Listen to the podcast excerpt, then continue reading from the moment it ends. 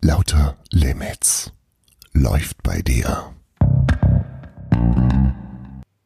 Genau, und zwar läuft die 19. Ausgabe von diesem merkwürdigen Podcast bei dir. Lauter Limits Folge 19 und die heißt ähm, Proll-Mops. Proll-Mops.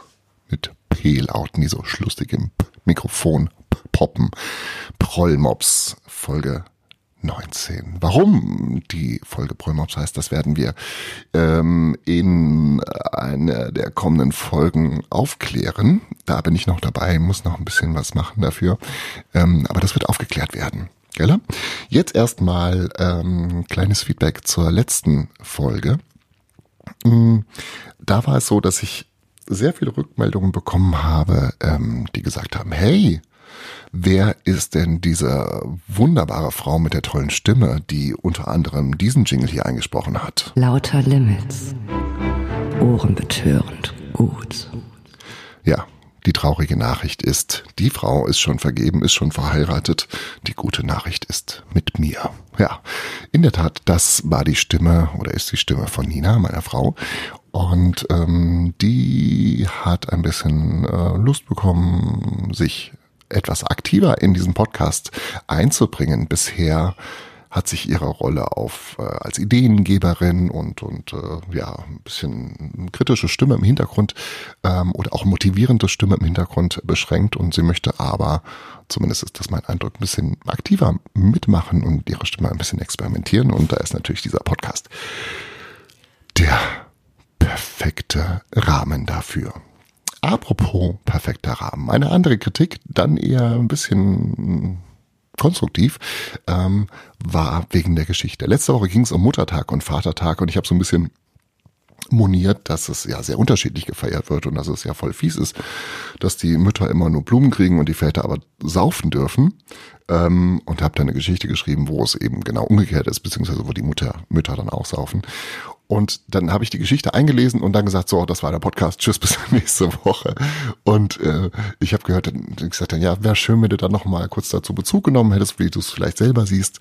Und ähm, erstmal, das stimmt. Das war ein bisschen sehr abgehackt, der Schluss. Wenn ihr das nicht gehört habt, hört ruhig noch mal rein in, in Folge 18. Ähm, und ich werde, und das ist versprochen, ich habe es mir aufgeschrieben, spätestens nächstes Jahr, wenn Muttertag ist, nochmal Bezug nehmen auf diese Folge von letzter Woche. Äh, das ist, also, äh, ich bin sehr dankbar für dieses, für dieses, ähm, für diese Rückmeldung und werde ähm, das beherzigen bei zukünftigen Podcasts. Vielen Dank dafür. So, das war ähm, das von letzter Woche. Und jetzt diese Woche ich habe hin und her überlegt. Ich hatte Dienstag, vergangenen Dienstag schon einen Titel für diesen Podcast heute. Äh, der sollte heißen so, äh, Sonneproppen, weil es so wahnsinnig warm war und so heiß wurde. Und dann wurde das Wetter bald immer schlechter. Und ähm, dann passte der Titel Sonneproppen nicht. Den hebe ich mir jetzt auf für, wenn es dann wirklich warm wird. Ähm, und äh, mir ist nichts eingefallen. Kein Thema. Was ist passiert? Andrea Nahles ist zurückgetreten. Ja gut, das war ist jetzt auch nicht so überraschend. Ähm, ansonsten weiß ich gar nicht. Also mir ist nicht viel hängen geblieben im Kopf von der vergangenen Woche. Und deswegen hatte ich gar keine Idee, gar keinen Aufhänger, den man so nehmen konnte. Und hatte schon kurzzeitig überlegt, ich lasse einfach den Podcast sausen. Warum soll ich mich sinnlos unter Druck setzen? Das ist ein Hobby. Und äh, ich will mich damit nicht quälen und so. Und dann habe ich schon gedacht, na, lässt es sein. Und dann habe ich beim Aufräumen, das ist so eines meiner Hobbys, ich räume wahnsinnig gerne auf. Äh. ähm, und da ist mir folgender Gegenstand. Wir machen mal ein kurzes Quiz. Ich, ich mache mal Geräusche mit dem Gegenstand und ihr ratet mal, was für ein Gegenstand könnte das sein? Was könnte das sein? Richtig. Es ist ein Buch und wenn ihr jetzt noch den Titel ratet, dann kriegt ihr fünf Euro von mir. Keiner? Hm, Pech gehabt. Es ist ein Buch, ähm, über das ich vor ein paar Folgen schon mal ganz kurz gesprochen habe. Ein Buch von Sandor Marai und heißt Die Glut.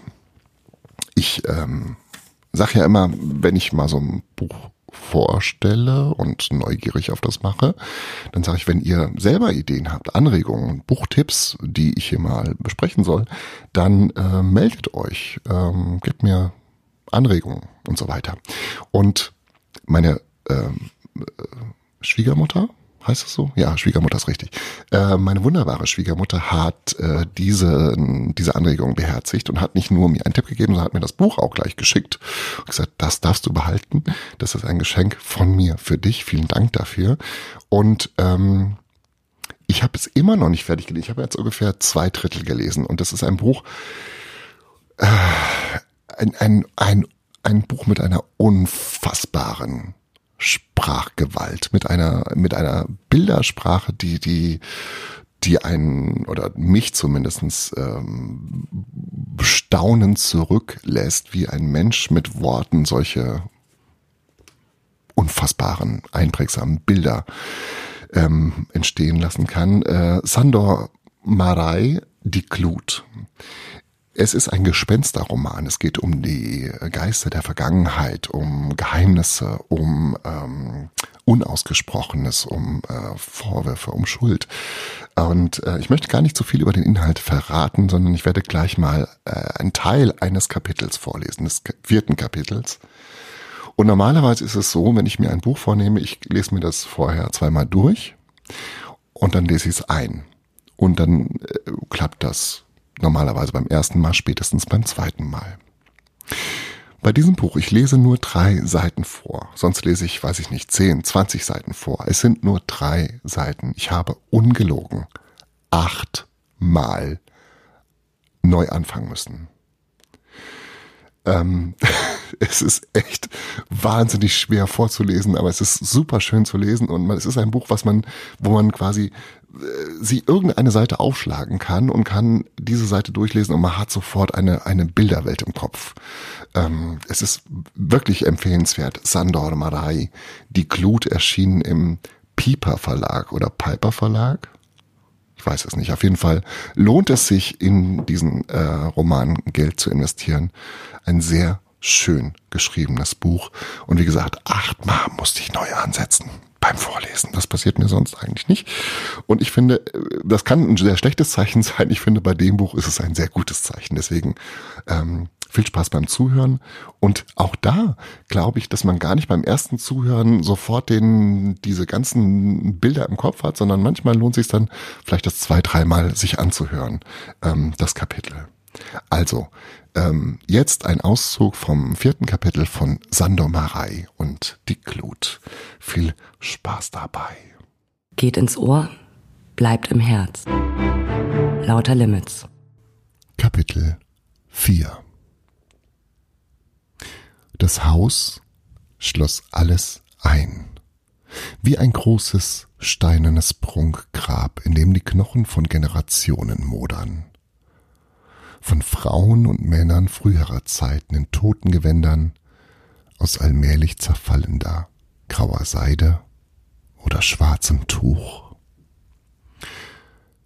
Es schloss auch die Stille ein, wie einen wegen seines Glaubens verfolgten Häftling, der benommen, bärtig und zerlumpt im Kellerverlies schmachtet, auf schimmeligem, verrottetem Stroh. Es schloss auch die Erinnerungen ein, die Toten galten. Die Erinnerungen lauerten in den muffigen Winkeln der Räume, sowie in den feuchten Kellern alter Häuser Pilze, Fledermäuse, Ratten und Käfer zu finden sind. An den Türklinken war das Zittern einer Hand, die Erregung eines lange vergangenen Augenblicks zu spüren und die eigene Hand zögerte, die Klinke hinunterzudrücken. Jedes Haus, in dem die Leidenschaft die Menschen mit voller Wucht gepackt hat, ist mit solchen unfassbaren Wesen gefüllt. Der General betrachtete das Bild seiner Mutter. Er kannte jeden einzelnen Zug des schmalen Gesichts. Die Augen blickten mit schläfriger, trauriger Verachtung in die Zeit hinaus. Mit einem solchen Blick hatten frü Frauen früherer Zeiten das Blutgerüst bestiegen. Voller Verachtung für die, um deren Willen sie starben, und auch für die, die ihnen den Tod gaben. Die Familie seiner Mutter besaß in der Bretagne ein Schloss am Meer. Der General mochte acht Jahre alt gewesen sein, als man ihn eines Sommers dorthin mitnahm. Damals reisten sie schon im Zug. Allerdings sehr langsam. Im Gepäcknetz lagen die mit den Initialen seiner Mutter versehenen bestickten Reisekoffer in ihren Leinenhüllen. In Paris regnete es. Das Kind saß in einem Wagen, der mit blauer Seide ausgeschlagen war, sah durch die dunstigen Scheiben hindurch die Stadt, die im Regen wie der Bauch eines dicken Fisches schlüpfrig glänzte. Er sah hoch aufragende Hausdächer, hohe Kamine, die schräg in die schmutzigen Vorhänge des nassen Himmels ragten und die das Geheimnis ganz anderer und unverständlicherer Schicksale zu verkünden schienen. Frauen gingen lachend durch die Nässe, lüpften mit einer Hand ihre Röcke, ließen die Zähne blitzen, so als wäre der Regen, die fremde Stadt, die französische Sprache etwas Lustiges und Wunderbares, das nur das Kind nicht verstehen konnte. Er war acht Jahre alt und saß ernsthaft in der Kutsche neben seiner Mutter gegenüber der Zofe und der Gouvernante, und er spürte, dass ihm etwas aufgegeben war. Alle beobachteten ihn, den kleinen Wilden, der von fernher kam, aus dem Wald mit dem Bären. Die französischen Wörter sprach er mit Bedacht aus, vorsichtig und sorgfältig. Er wusste, dass er jetzt auch im Namen seines Vaters, des Schlosses, der Hunde, des Waldes und der zurückgelassenen Heimat sprach. Ein Tor ging auf, der Wagen fuhr in einen großen Hof ein, vor breiten Treppen verbeugten sich französische Diener. All das schien ein bisschen feindselig. Er wurde durch Räume geführt, in denen alles peinlich genau und bedrohlich an seinem Platz stand. Im großen Saal des ersten Stockes empfing ihn die französische Großmutter. Sie hatte graue Augen und einen schwarzen Flaum auf der Oberlippe. Ihr Haar, das einst rot gewesen war und jetzt in eine Schmutzfarbe spielte, als hätte die Zeit vergessen es zu waschen, trug sie hochgesteckt. Sie küsste das Kind und bog mit ihren knochigen, weißen Händen seinen Kopf etwas nach hinten um sein Gesicht von oben zu betrachten. Tut de Mäm, sagte sie zu seiner Mutter, die besorgt neben ihm stand, als wäre er im Examen, als würde es, als würde sich jetzt gleich etwas herausstellen. Später wurde Lindenblütentee gebracht. Alles roch so seltsam, dem Kind wurde schwindelig. Gegen Mitternacht begann es zu weinen und zu erbrechen. Ich will Nini haben, sagte der kleine Junge tränend erstickt. Totenbleich lag er im Bett. Andern Tags hatte er hohes Fieber und redete wirr. Feierliche Ärzte trafen ein in schwarzem Gehrock, mit einer Uhrkette im mittleren Knopfloch der weißen Weste. Sie beugten sich über das Kind und aus ihren Bärten und Kleidern strömte der gleiche Geruch wie aus den Gegenständen des Schlosses und aus dem Haar und dem Mund der Großmutter. Das Kind meinte sterben zu müssen, wenn der Geruch nicht aufhörte. Bis zum Wochenende war das Fieber noch immer nicht zurückgegangen und der Puls setzte immer wieder mal aus. Da telegrafierten sie Nini. Vier Tage vergingen, bis die Amme in Paris eintraf. Der backenbärtige Majordomus erkannte sie am Bahnhof nicht. Nini stellte sich zu Fuß im Palais ein, mit der Hand in der Hand eine gehäkelte Tasche. Sie kam wie ein Zugvogel. Französisch sprach sie nicht, die Straßen sie, kannte sie nicht, und nie konnte sie die Frage beantworten, wie sie in der fremden Stadt das Palais gefunden hatte, in dem das kranke Kind lag. Sie trat ins Zimmer, hob den sterbenden Jungen aus dem Bett. Er war schon ganz still, nur seine Augen glänzten noch etwas. Sie nahm ihn auf den Schoß, umarmte ihn fest und begann ihn leise zu wiegen. Am dritten Tag erhielt das Kind die letzte Ölung. Am Abend kam Nini aus dem Krankenzimmer und sagte auf Ungarisch zur Gräfin, ich glaube, er kommt durch. Man kann ihm bestimmt vieles vorwerfen. Eine komische Frisur zum Beispiel, mangelnde Sportlichkeit oder ein übersteigertes Selbstwertgefühl. Eines aber ist gewiss. Tobias Osterheider ist schlicht und ergreifend ohrenbetörend gut. Ja, und ohrenbetörend gut ist auch das Buch von Sandor Marei.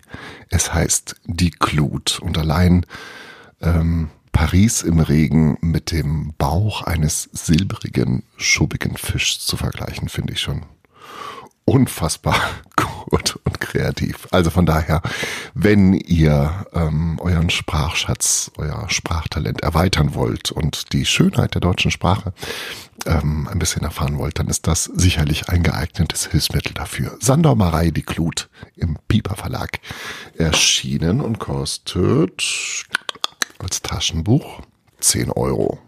Das kann man nochmal ausgeben. So, ähm, bevor ich mich jetzt gleich verabschiede, wäre mir eine Sache noch relativ wichtig. Und ich habe es die ganze, ganzen letzten Male immer vergessen und deswegen äh, habe ich mir das jetzt extra aufgeschrieben.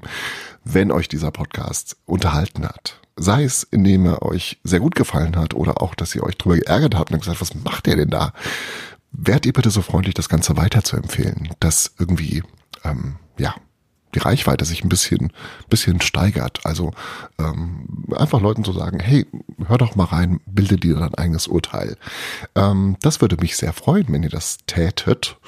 Und dann hören wir uns am nächsten Wochenende wieder und ähm, gucken mal, ob es dann um Hunde geht. Vielleicht. Weiß es noch nicht. Mal gucken.